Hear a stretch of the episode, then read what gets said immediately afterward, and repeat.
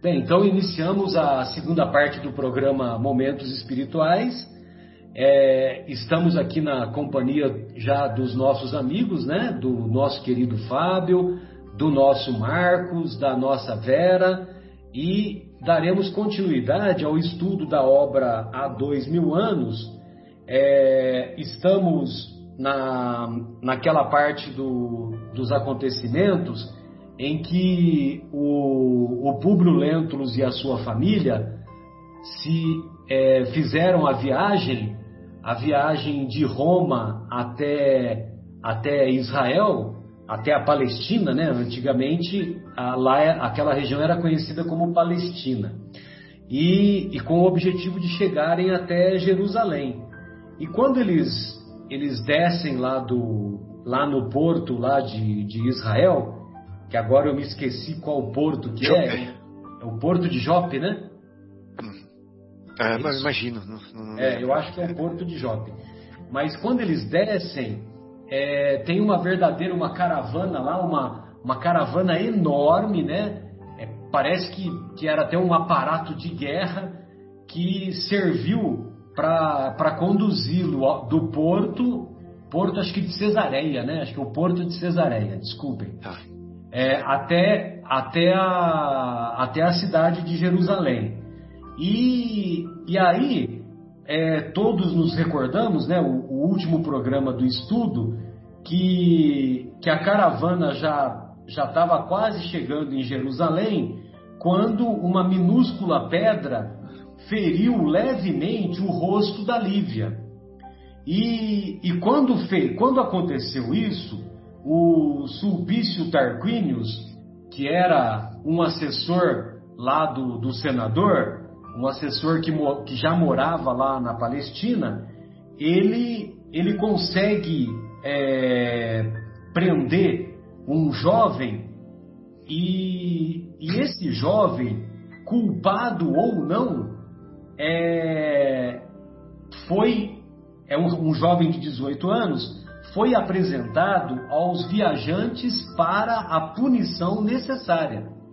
Então, o Sulpício Tarquinius, ele consegue pegar o jovem e para ele pouco interessava, né? É um jovem que se afastava com medo, né? Então, como ele teve uma atitude suspeita, culpado ou não, naquela época ninguém queria saber se estava certo ou se estava errado, né? Então, culpado ou não, ele foi é, apresentado aos viajantes para a punição necessária. E o Públio Lentulus, ele se recordou daquele diálogo que ele teve com o Flamínio, o amigo Flamínio. E o amigo Flamínio, vocês se lembram, né, que antes, de, antes da viagem, ele falou para o Públio, olha, aquele povo lá é um povo que necessita de muitas disciplinas, então você tem que agir com rigor. Não, não, não, não dê, não haja com moderação, haja com rigor. E isso foi o suficiente para o Públio Lentulus é, se lembrar que ele deveria agir com rigor e punir de maneira exemplar, como veremos agora na descrição. Públio Lentulus recordou a recomendação de Flamínio momentos antes da partida e sopitando seus melhores sentimentos de tolerância e generosidade, resolveu prestigiar a sua posição e autoridade aos olhos de quantos houvessem de lhe seguir a permanência naquele país estrangeiro. Então, como o senador era uma autoridade, uma autoridade respeitável, ele quis dar o exemplo para quantos estavam lá observando a conduta dele. Então quer dizer, olha, já que eu estou chegando aqui, eu vou botar para quebrar, não quero saber. Eu vou agir com inclemência. Ordenou providências imediatas aos liquidores que o acompanhavam, e ali mesmo, ante as claridades mordentes do sol a pino, e sob o olhar espantado de algumas dezenas de escravos e centuriões numerosos, determinou que vergastassem sem comiseração, sem dó, o rapaz pela sua leviandade. Vergastar é chicotear, né? Então, ele, é, para espanto dos escravos e para espanto dos numerosos centuriões, né, os soldados a serviço do, do Império Romano, então eles ficaram espantados com a ordem do senador. O senador falou: não, pode, pode chicotear o rapaz aí, não quero nem saber. E pode chicotear sem dó. Eu não sei se vocês têm conhecimento, mas uma vez eu, eu ouvi uma, uma explicação, eu não me lembro se foi o Haroldo ou um dos estudiosos aí da doutrina, que o chicote, ele era, é, na ponta do chicote, tinha lá o, o, os fios, só que eles colocavam cacos de vidro na extremidade. E esses cacos de vidro, eles serviam para tirar lanhas, para tirar pedaços do, do cara que estava sendo chicoteado, né? do corpo do chicoteado. Então você imagina, né? Não bastasse apenas a dor da chicotada, ainda tinha a, com, o, o, com os cacos de vidro na extremidade, tinha esses ferimentos que tiravam pedaços de carne, né? Pedaços da pele. Lógico que eram pedaços pequenos, mas a dor, a dor é lancinante, né? Meu Deus, né? E não é uma chicotada só, né? Eram várias chicotadas, né? Na, por, nós, nós vimos lá no Paulo e Estevão que, que a punição era 39 chicotadas. Vocês se lembram disso? 39 sim, sim. chicotadas. Muito bem, a cena era desagradável e dolorosa. Todos os servos acompanhavam compungidos, né? Compungido, compungidos é com compaixão. O estalar do chicote no dorso seminu daquele homem ainda moço, que gemia em soluços dolorosos sob o látego despótico e cruel. Então, diante daquele castigo doloroso, o jovem gemia em soluços dolorosos. Ninguém ousou contrariar as ordens impiedosas, até que Lívia, até que Lívia não conseguindo contemplar por mais tempo a rudeza do espetáculo, pediu ao esposo em voz súplice, pediu ao esposo suplicando, quase ajoelhada, pediu, e olha só o que alivia, olha a grandeza desse espírito, desde, desde antecipadamente, né? desde antes de conhecer face a face o Mestre Jesus, como nós vamos ver mais para frente. Olha só o que ela diz: Basta, Públios, porque os direitos da nossa condição não traduzem deveres de impiedade. Ou seja, não é porque nós nós pertencemos ao, ao Império Romano que nós somos donos do direito, donos da, da propriedade dos países que invadimos, isso não significa que nós devemos ser impiedosos. Olha só a grandeza desse espírito, né? O senador considerou então a sua severidade excessiva. Olha só, nesse momento ele percebe que ele, que ele se excedeu no rigor, que ele se excedeu na sua severidade. Ordenou a suspensão do castigo doloroso, mas a uma pergunta de sulpício quanto ao novo destino do infeliz, falou em tom rude e irritado. Para as galeras. O Sulpício perguntou: e aí, o que nós vamos fazer com esse jovem? Para as galeras.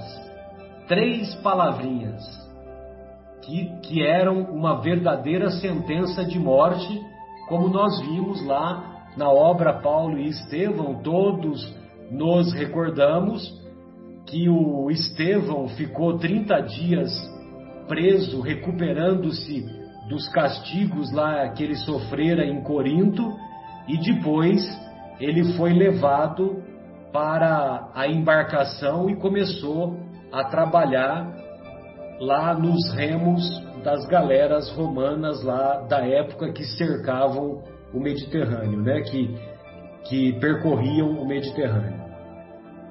Os presentes estremeceram, os centuriões, os escravos, todos ficaram estremecidos porque as galeras significavam a morte ou a escravidão para sempre. Morte ou escravidão para sempre. O desventurado, o jovem, né? Ele está se referindo ao jovem agora. O desventurado amparava-se exânime, ou seja, ele estava ele tava, é, muito ele, é, devido às chicotadas, ele estava quase que desmaiado, né? Exânime, exaurido. Exaurido, né? As suas forças estavam exauridas. Nas mãos dos. Obrigado, Fábio. Nas mãos dos centuriões que o rodeavam, porém, ao ouvir as três palavras da sentença condenatória, deitou ao seu orgulhoso juiz um olhar de ódio e desprezo extremos. Ou seja, ele acabara de, de ganhar um inimigo que o perseguiria por muito tempo, né, Vera? Como nós vimos no capítulo anterior, né, de amai os vossos inimigos, se nós entramos em sintonia com os inimigos, aí nós vamos arrumar, nós vamos arrumar encrenca, não só encarnado, como também desencarnado, né? Então, no âmago de sua alma coriscavam relâmpagos de vingança e de cólera, mas a caravana pôs-se novamente a caminho entre o ruído dos carros pesados e o tilintar das, das armaduras ao movimento dos cavalos fogosos e irrequietos. Né? Então ele está descrevendo que só se ouvia só se ouvia o ruído dos carros e o tilintar das armaduras é, porque todos ficaram impressionados né, com, a, com o rigor excessivo que o senador agiu com aquele jovem. A chegada a Jerusalém ocorreu sem outros fatos dignos de nota. A novidade dos aspectos e a diversidade das criaturas é que impressionaram os viajantes no seu primeiro contato com a cidade, cuja fisionomia, com raras mudanças no decurso de todos os séculos, foi sempre a mesma, triste e desolada, preludiando as paisagens ressequidas do deserto. Interessante o Emmanuel fazer essa descrição de que Jerusalém foi sempre a mesma, triste e desolada, né? Interessante ouvir isso, né? E, e para eles que estavam chegando em Jerusalém era tudo novidade, né? Então os viajantes, né, o, o Públio e a família estavam impressionados com, é, com a, a, fisionomia, a nova fisionomia que da, do, dos, dos cidadãos que eles iam conviver a partir de então. Pilatos e sua mulher encontravam-se nas solenidades de recepção ao senador, que ia, como legado de Tibério, junto da administração da província, encarnando o princípio da lei e da autoridade. Então, o Pilatos ia receber a, o, o senador e, e, ele era, ele tinha sido nomeado pelo Tibério, né? Pelo imperador Tibério da época. Então, o, o senador, o senador Públio Lentulus e o, o Pilatos, que era o governador daquela região, eles encarnavam, o, eles representavam a lei e a autoridade vigente naquela, naquela região. Bem, então prosseguindo o, o, o estudo, o nosso querido Marcos teve um probleminha técnico, então nós vamos dar sequência ao estudo da, da parte que, que caberia ao nosso querido Marcos, né? Então, o Salvio Lentulus e a esposa Fúvia Prócula receberam os parentes com aparato e prodigalidade. O Salvio Lentulus era parente do senador Públio Lentulus, né? E a esposa dele, a Fúvia, é, participaram e receberam. Como é que é, Fábio? Desculpe. Ele era tio dele. Isso, tio do. Tio jovem. É. Isso, isso. Tio do, do Públio Lentulus. Então receberam os parentes com aparato e prodigalidade, né? Homenagens numerosas foram prestadas a Públio Lentulus e sua mulher, salientando-se que Lívia fosse em razão das advertências de Calpurnia ou em vista de sua acuidade psicológica, reconheceu logo que naquele ambiente não palpitavam os corações generosos e sinceros dos seus amigos de Roma, experimentando no íntimo dolorosa sensação de amargura e ansiedade. A Calpurnia era a amiga lá de a amiga da Lívia, havia alertado a Lívia antes da viagem, é, havia alertado a Lívia que a, que os tios, a, o Sálvio e a esposa, a Fúvia, não eram pessoas muito confiáveis, né? Vamos dizer assim, né? Para não dizer nada confiáveis, né? Não eram pessoas muito confiáveis. E, e o interessante é que o, o, o Emmanuel faz essa colocação, né? Seja em razão das advertências, é, seja em razão das advertências da calpurnia ou pela própria acuidade psicológica, então não dava para confiar na, naquele casal, né? No, no Sálvio e na Fúvia. Ô Marcos, então agora como o nosso querido Marcos retornou, eu vou passar a bola para você, aí você dá a continuidade, Marcos. Logo nesse trechinho aqui do que a, que a Calpurnia não, não, não, tinha, não tinha muita simpatia, ou melhor, a Lívia não se sentiu é, com muita simpatia, tanto pela, pela Fúvia, tanto pela, pelo Sálvio quanto pela Fúvia, né? Ela não se sentiu à vontade na presença dos dois, né? Embora eles tivessem feito homenagens, deve ter dado um jantar, aquela coisa toda, né? Mas Lívia, em função das advertências de Calpurnia, naquele papo que tiveram em Roma, ela e também, é claro, levando-se em conta a sua acuidade psicológica, como diz aqui Emmanuel, né?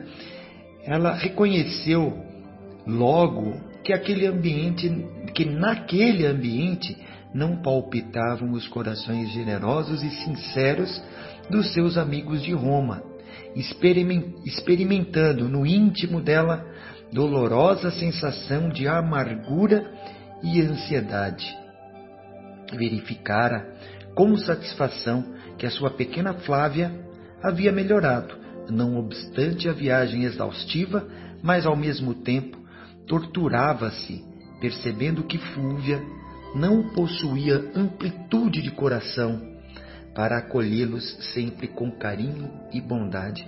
Então, aqui nesse trecho, a gente percebe muito a, a sensibilidade que Lívia tinha. Né?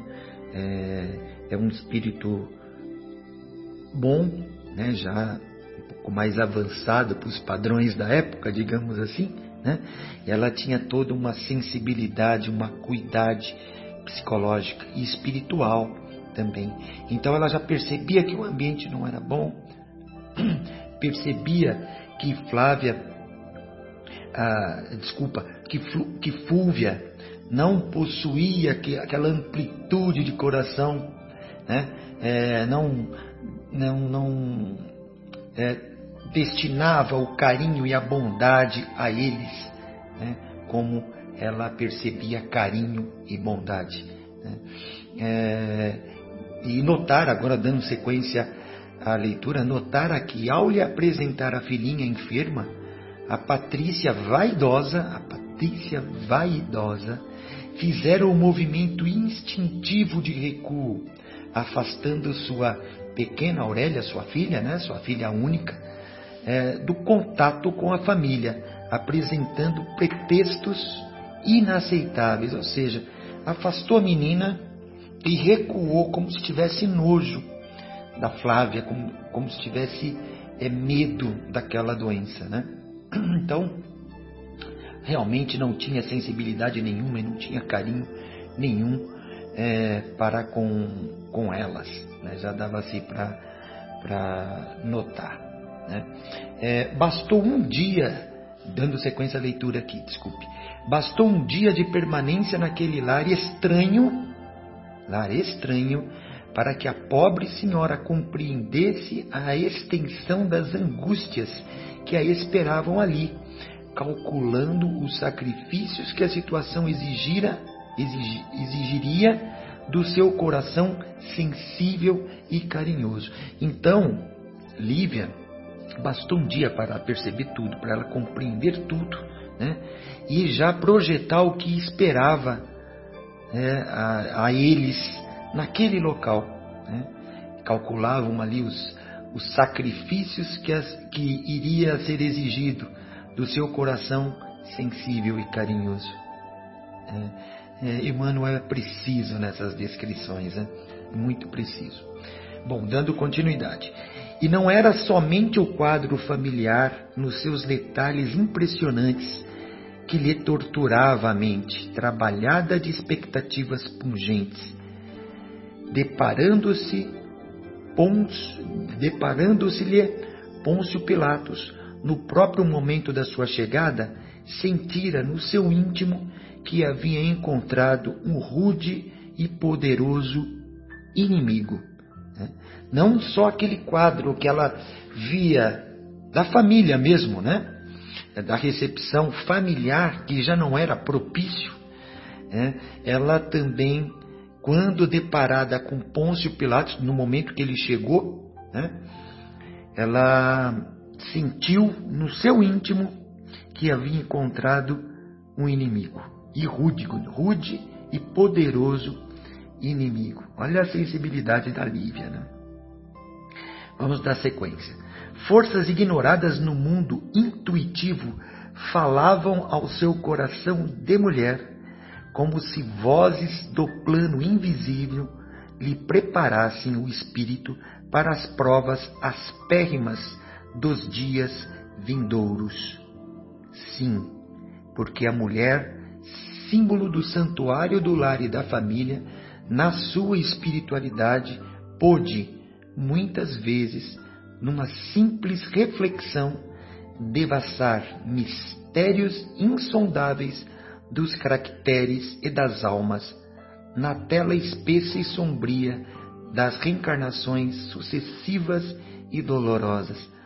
Então, olha, voltando aqui até dando, ressaltando esse trecho, né, é, a gente percebe a, a envergadura desse espírito que está em Flávia, ah, em, em, em Lívia, desculpe, desse espírito que Lívia é. Né? É, é, forças ignoradas no mundo intuitivo, ou seja, é, forças espirituais não visíveis, falavam ao seu coração, né? É, intuíam ela como vozes de um plano né, invisível lhe preparassem o espírito para as provas que, que viriam aí né, dias à frente. Né? E depois fala, né? É, até porque a mulher, o símbolo do santuário do lar e da família, na sua espiritualidade, pôde muitas vezes numa simples reflexão, ela numa simples reflexão, ela já percebia tudo que se passava ali nas pessoas, nas almas das pessoas, nos ambientes. Então ela realmente, Lívia, tinha um espírito diferenciado. Continuando a leitura. Públio Lentulus, ao contrário, né, ele totalmente ao contrário dela, não experimentava as mesmas emoções da companheira. A diversidade do ambiente modificara-lhe um tanto as disposições íntimas, sentindo-se moralmente confortado em face da tarefa que lhe competia desempenhar no cenário novo de suas atividades de homem de Estado. Então, o público, né, eh, até dentro daquela posição que ele tinha de senador, né, ele se sentiu importante dentro daquele ambiente. Ele nem percebeu nada do que estava acontecendo nas questões vibracionais, né, que Lívia havia sentido. Ele não. Dentro daquela posição dele, orgulhosa, de senador, ele se sentiu com toda aquela pompa uma pessoa importante. Né? É, então, nem, nem teve a sensibilidade que Lívia teve. Né?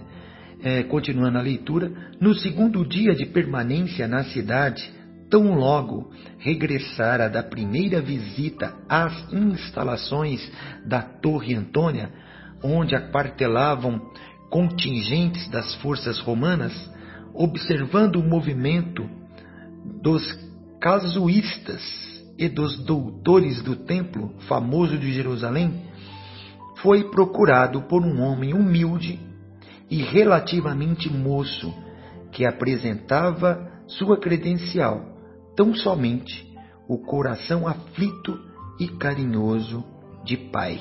Então, o Públio, né, já no, no seu segundo dia de permanência, tão logo ele havia regressado da Torre Antônia, Torre Antônia onde ficava o Pôncio Pilatos, onde ficavam aquartelados as, a, a, força romana, né? Então, nesse segundo dia, ele recebe uma visita, uma visita de um homem humilde, né, que apresentava como credencial, a única credencial que ele tinha em mãos, aquele homem humilde, era somente o que? O coração aflito e carinhoso de pai. Esse homem humilde se apresentava assim, obedecendo os mais imperativos de ordem política, que ao sentimento de generosidade do coração, o senador quebrou as etiquetas do momento, recebendo-o no seu gabinete privado, disposto a ouvi-lo. Né? Então, é, aqui, obedecendo os mais imperativos de ordem política do que sentimento de generosidade de coração, que é, é, era o menor nesse caso, nesse caso que estava acontecendo, foi apenas um protocolo né, da ordem política que ele acabou quebrando e, e recebeu esse homem humilde no seu gabinete privado, disposto a dar ouvidos a ele. Agora, na sequência, nós vamos ver quem é esse homem humilde que procura o Públio Lentulus no seu gabinete? Vamos lá na sequência. Manda bala. Ilustríssimo senador. Olá, então. 17 e 30. Manda bala. Esse judeu que se apresenta para o Públio, né? Um judeu um pouco mais velho que ele mesmo, né? Uh, diz assim: Ilustríssimo senador, sou André, filho de Gioras, operário modesto e paupérrimo, não obstante numerosos membros de minha família terem atribuições importantes no tempo e no exercício da lei. Ouso vir até vós, reclamando meu filho Saul, preso há três dias por vossa ordem e remetido diretamente para o cativeiro perpétuo das galeras. É o pai do rapaz, né, que sofreu tantos castigos e foi preso. Então, o pai tenta de todas as formas uh, libertar o filho dele. Interceder por ele, é. Isso. Peço-vos clemência e caridade na reparação dessa sentença de terríveis efeitos para a estabilidade da minha casa pobre. Saul é o meu primogênito e nele deponho toda a minha esperança paternal. Reconhecendo-lhe a inexperiência da vida, não, veio, não venho inocentá-lo da culpa, mas apelar para vossa clemência e magnanimidade, em face de sua ignorância de rapaz, jurando-vos pela lei encaminhá-lo doravante pela estrada do dever austeramente cumprido. Olha como ele se apresenta de forma humilde, né, apelando humildemente para Públio para ver se conseguia né, libertar o rapaz. Conseguia amolecer o coração do senador. Gente, vamos nos colocar na, na, na posição de pai, imaginar isso acontecendo com o nosso filho, né? Sim. Recebendo essa sentença e no caso, para eles, nessa tradição judia, o primogênito né, tinha um, um, um, papel ainda mais relevante né, com relação aos outros filhos. E ele fala que ele era o braço forte da família. Uhum. Então, para esse homem perder o filho primogênito, é, é, perder a razão da vida, né, praticamente. É, é perder tudo que ele tem, tudo que ele tem, sendo ele ainda pobre nessas condições. Eu confesso que só de ler essa frase aqui eu fui às lágrimas. Nem, nem, nem li o resto, só aí já fui às lágrimas de sentir a dor desse homem de ir falar com o Publius Lentulus e pedir para ele essa, esse favor, né? Ah, é uma, uma choradeira minha aqui. Públio recordou a necessidade de fazer sentir a autoridade da sua posição, revidando com orgulho característico das suas resoluções, Olha só, preocupação de Públio, né? Ele tinha que mostrar autoridade. Assim como foi aconselhado a ele pelo amigo, né, anteriormente, ele vem e sempre sente essa necessidade de mostrar essa autoridade. E a gente percebe que é uma característica, parece que de todos os poderosos romanos daquela época, eles tinham que demonstrar essa autoridade dessa forma. Dessa forma, com essas punições, é assim que eles se mantinham no poder. Só dos Como... romanos, né, Vera? Ai, como ousa discutir minhas de determinações quando guardo a consciência de haver praticado a justiça? Não posso modificar minhas deliberações estranhando que um judeu ponha em dúvida a ordem e a palavra de um senador do império formulando reclamações desta natureza.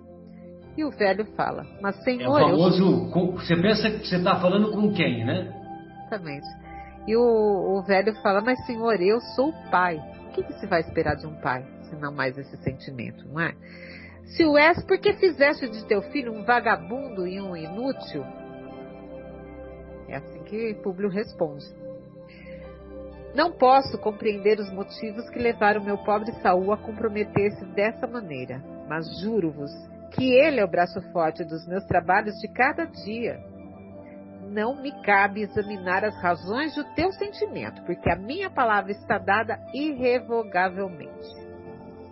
André de Gioras mirou Públio Lentulus de alto a baixo, ferido na sua emotividade de pai e no seu sentimento de homem, esfuziando de dor e de cólera reprimida.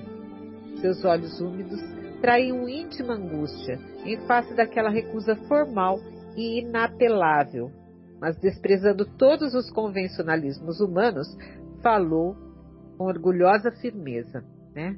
Então, não adiantou ele apelar daquela forma, agora ele vai falar realmente o que estava no coração dele. Senador, eu desci da minha dignidade para implorar vossa compaixão, mas aceito a vossa recusa ignominiosa.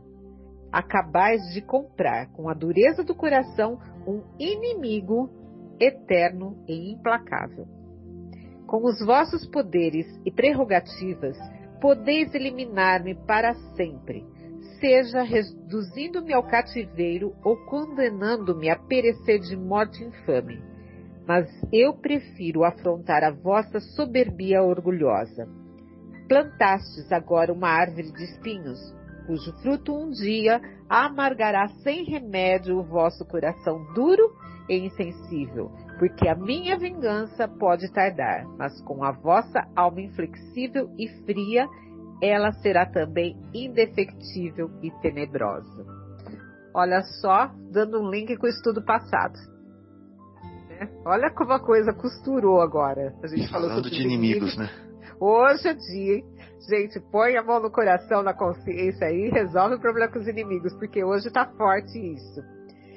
O judeu não esperou a resposta do seu interlocutor.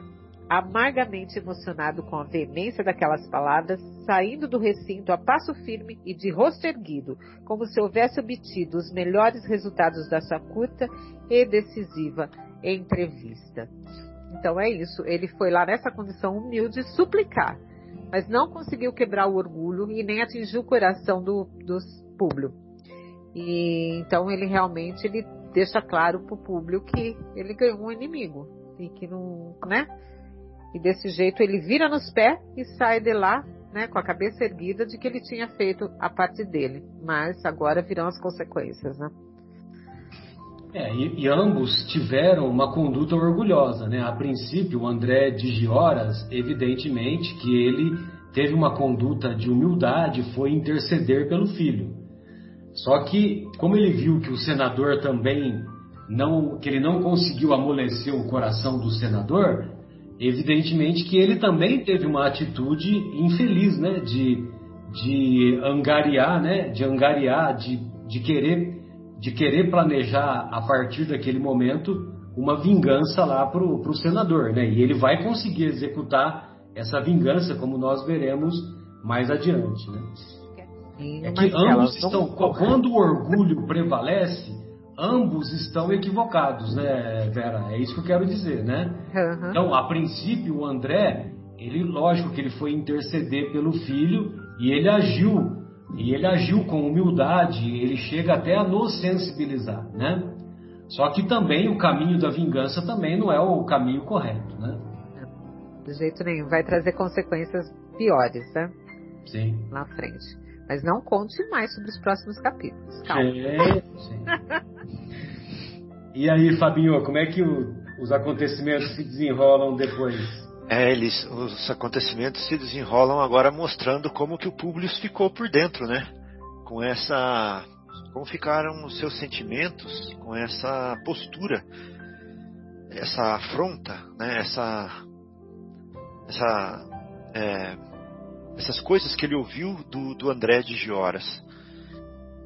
Então fala assim o livro, ó, num misto de orgulho e ansiedade, Públio Lentulus experimentou, naquele instante, as mais variadas gamas de sentimento a dominar-lhe o coração.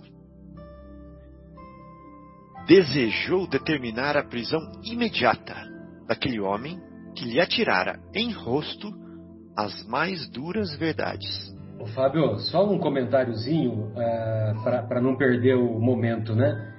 Claro. É, nesse contexto todo, se vocês se lembrarem lá naquela, na, no comecinho do livro, na intimidade de Emmanuel, de Emmanuel, então ele diz assim: algum dia, se Deus mo permitir, é uma mensagem que o Chico psicografou em 7 de setembro de 1938.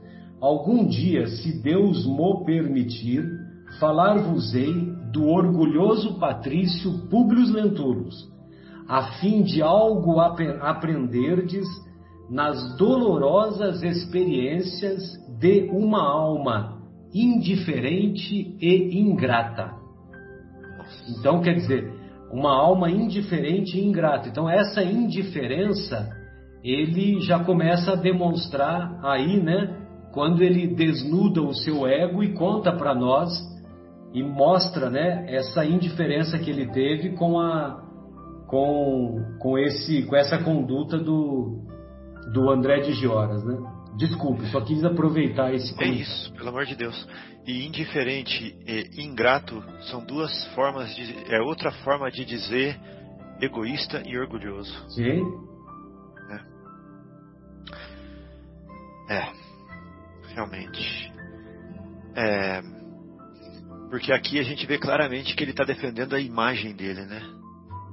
E o que, que é a nossa imagem? Ela vai restar? Ela vai ficar? Vai ficar. A nossa não, imagem não vai ficar. É, não, a imagem não vai ficar. Né? Então, essa imagem que a gente tenta defender, né?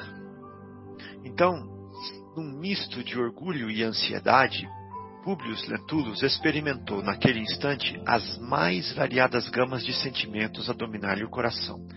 Desejou determinar a prisão imediata daquele homem que lhe atirara em rosto as mais duras verdades, experimentando, simultaneamente, o desejo de chamá-lo a si, prometendo-lhe o regresso do filho querido. Então ele ficou é, com um misto né, de doce e amargo na garganta. Né?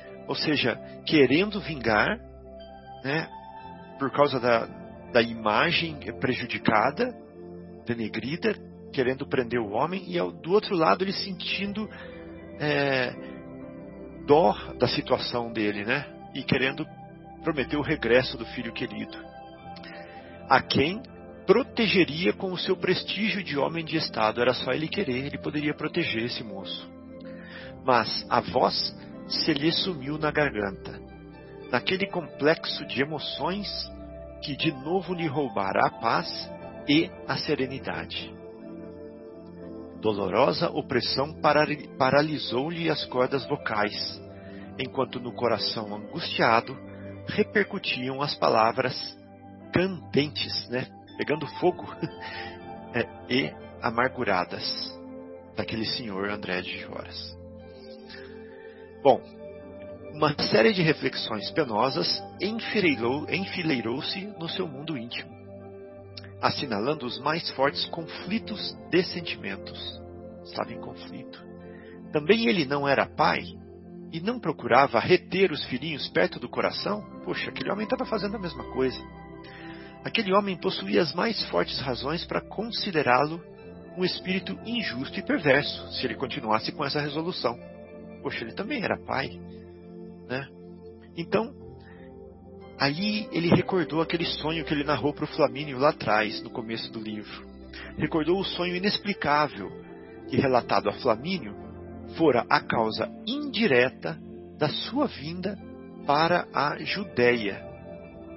E considerou as lágrimas de compulsão que derramara em contato do turbilhão de lembranças perniciosas da sua existência passada, em face de tantos crimes e desvios. Bom, aqui ele está se lembrando do sonho que ele, que ele teve né, quando é, ele era o tataravô dele né, na vida passada e quando nós vamos, por exemplo, é, na Wikipedia, nós podemos é, ver né, o que, que é, o, o, tataravô dele, com o mesmo nome dele, né, fez é, com as pessoas que eram é, que disputavam poder com ele. Né.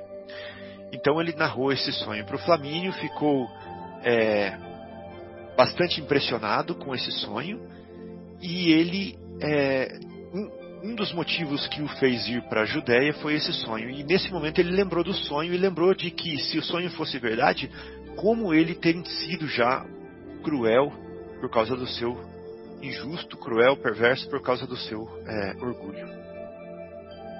Bom, retirou-se do gabinete com a solução mental da questão em foco, ordenando que trouxessem o jovem Saul, o jovem Saul à sua presença. Então, tragam-me o rapaz, né? Com a urgência que o caso requeria, a fim de recambiá-lo à casa paterna. Então ele decidiu que ele ia mandar tirar o rapaz das galeras, trazê-lo de volta para a casa do pai. Ele se arrependeu da sua resolução e, e ele ia trazer o rapaz de volta.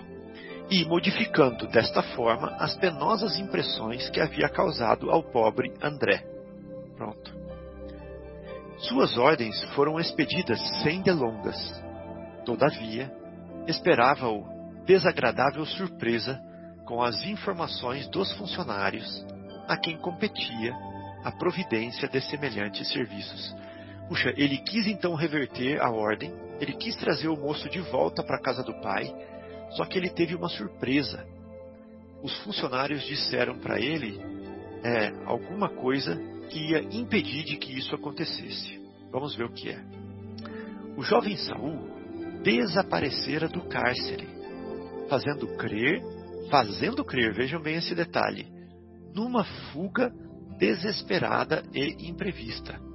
Né? Todos pensavam que ele tinha desaparecido do cárcere numa fuga desesperada e imprevista. Os informes foram, foram transmitidos à autoridade superior, né? isso que foi oficialmente comunicado à autoridade superior, mas sem que Públio viesse a saber que os maus servidores do Estado negociavam muitas vezes os prisioneiros jovens com os ambiciosos mercadores de escravos que operavam nos centros mais populosos da capital do mundo. Então, muitas vezes as pessoas que recebiam esse tipo de condenação, ir às galeras, como era uma condenação perpétua, onde eles acabavam morrendo no, é, no exercício né, da, da pena, eles pegavam muitos deles, que às vezes tinham muitos condenados para poucos barcos, né, ou, ou seja, tinha mais condenados do que barcos, eles pegavam o que sobravam disso e negociavam como escravos para ganhar um dinheirinho para o próprio bolso, esses servidores do Estado. Então, informado de que o prisioneiro se evadira, ou seja, tinha fugido, o senador sentiu a consciência aliviada. Falou assim: bom, se ele fugiu, né, ele vai voltar para a casa do pai. Sentiu a consciência aliviada das acusações que lhe pesavam no íntimo. Afinal, pensou, tratava-se de caso de somenos importância, porquanto o rapaz, distante do cárcere, procuraria imediatamente a casa paterna e, consolidando a sua tranquilidade, expediu ordens aos dirigentes do serviço de segurança recomendando se abstivessem de qualquer perseguição ao foragido. Então ele falou para os, para os seus capatazes assim: olha, se o rapaz voltar para casa, deixa ele lá, deixa ele em paz. Não precisa persegui-lo. A quem se levaria oportunamente o indulto da lei, ou seja, ele será perdoado. Bom, mas é, aí o que aconteceu com Saul, de fato, vai ser narrado aqui agora. Só que isso nós vamos ver nos próximos, no nosso próximo programa, porque nós vamos é, parar com o texto por aqui. Bom, é... Aí é a cena dos próximos capítulos é. mesmo, hein? Parou na hora Exatamente. exata. na hora será que aconteceu com o Saul? que será? Aí nós, é, parou na hora certa, né, Vera? Na hora certa, é para deixar aquele suspense para os próximos capítulos. É. Mas interessante, né, Vera, que nós podemos ver aqui é que ele volta atrás, né? É. No fundo, no fundo, ele já tem um, um no é. íntimo dele, ele queria ser de um jeito, mas por causa de manter, como você falou, a aparência, né, a autoridade é. dele, ele se manifestava de outra forma, né? É, é, tudo por conta da sociedade que ele vivia. E ele, se ele transparecesse tudo aquilo que, no fundo, talvez ele já tivesse de bondade, talvez é. ele não fosse aceito como senador, né? E assim, é. hoje, hoje em dia também acontece muito disso. As pessoas cultuam muitas Mas... aparências e mantêm a, as aparências, né? Marcos está de volta aí. De, de, certa forma, a conversa com o Flamínio também acabou atrapalhando um pouco na decisão dele Sim. Quando naquele momento, depois das chicotadas, ele já podia ter liberado o menino, ó, já está castigado, pode ir embora. Ele, ainda dentro do orgulho né, romano, é, encaminha o, o, pobre coitado para as galés. Né? Ali ele já poderia é. já ter se livrado do problema, do problema que, que virá pela frente. É eu fico pensando. Pode falar, Vera. Não, é por isso que às vezes a gente tem que trazer a reflexão, uh, essa coisa da, do da nossa postura. A postura Sim. do meio que a gente vive, que tá, será que não estão exigindo? A gente está tendo uma postura que os outros querem que a gente tenha e na realidade não é isso? Né? A gente precisa se pontuar muito às vezes, viu? principalmente o nosso meio, nossas vivências, nosso trabalho. Né? Como é que é essa postura? Eu sou Eu vou dar um exemplo para vocês, uhum. bem bobo mesmo, mas que me, nossa, me doeu o coração. O meu filho, de seis anos, ele me fez, vou dizer com uma palavra bem feia mesmo, ele me fez uma afronta na frente da minha esposa. E traduzindo para os níveis, né, para a diferença do que a gente está vendo aqui, eu não, tô, eu não, sou um senador romano, mas eu, tô, eu sou uma pessoa normal dentro de uma casa normal e o meu filho denegriu a minha imagem, né? ou seja, ele mostrou a minha falta de autoridade, a minha falta, ele, eu, não, ele colocou em xeque a minha falta de autoridade, a minha falta de né, postura de pai na frente da minha esposa.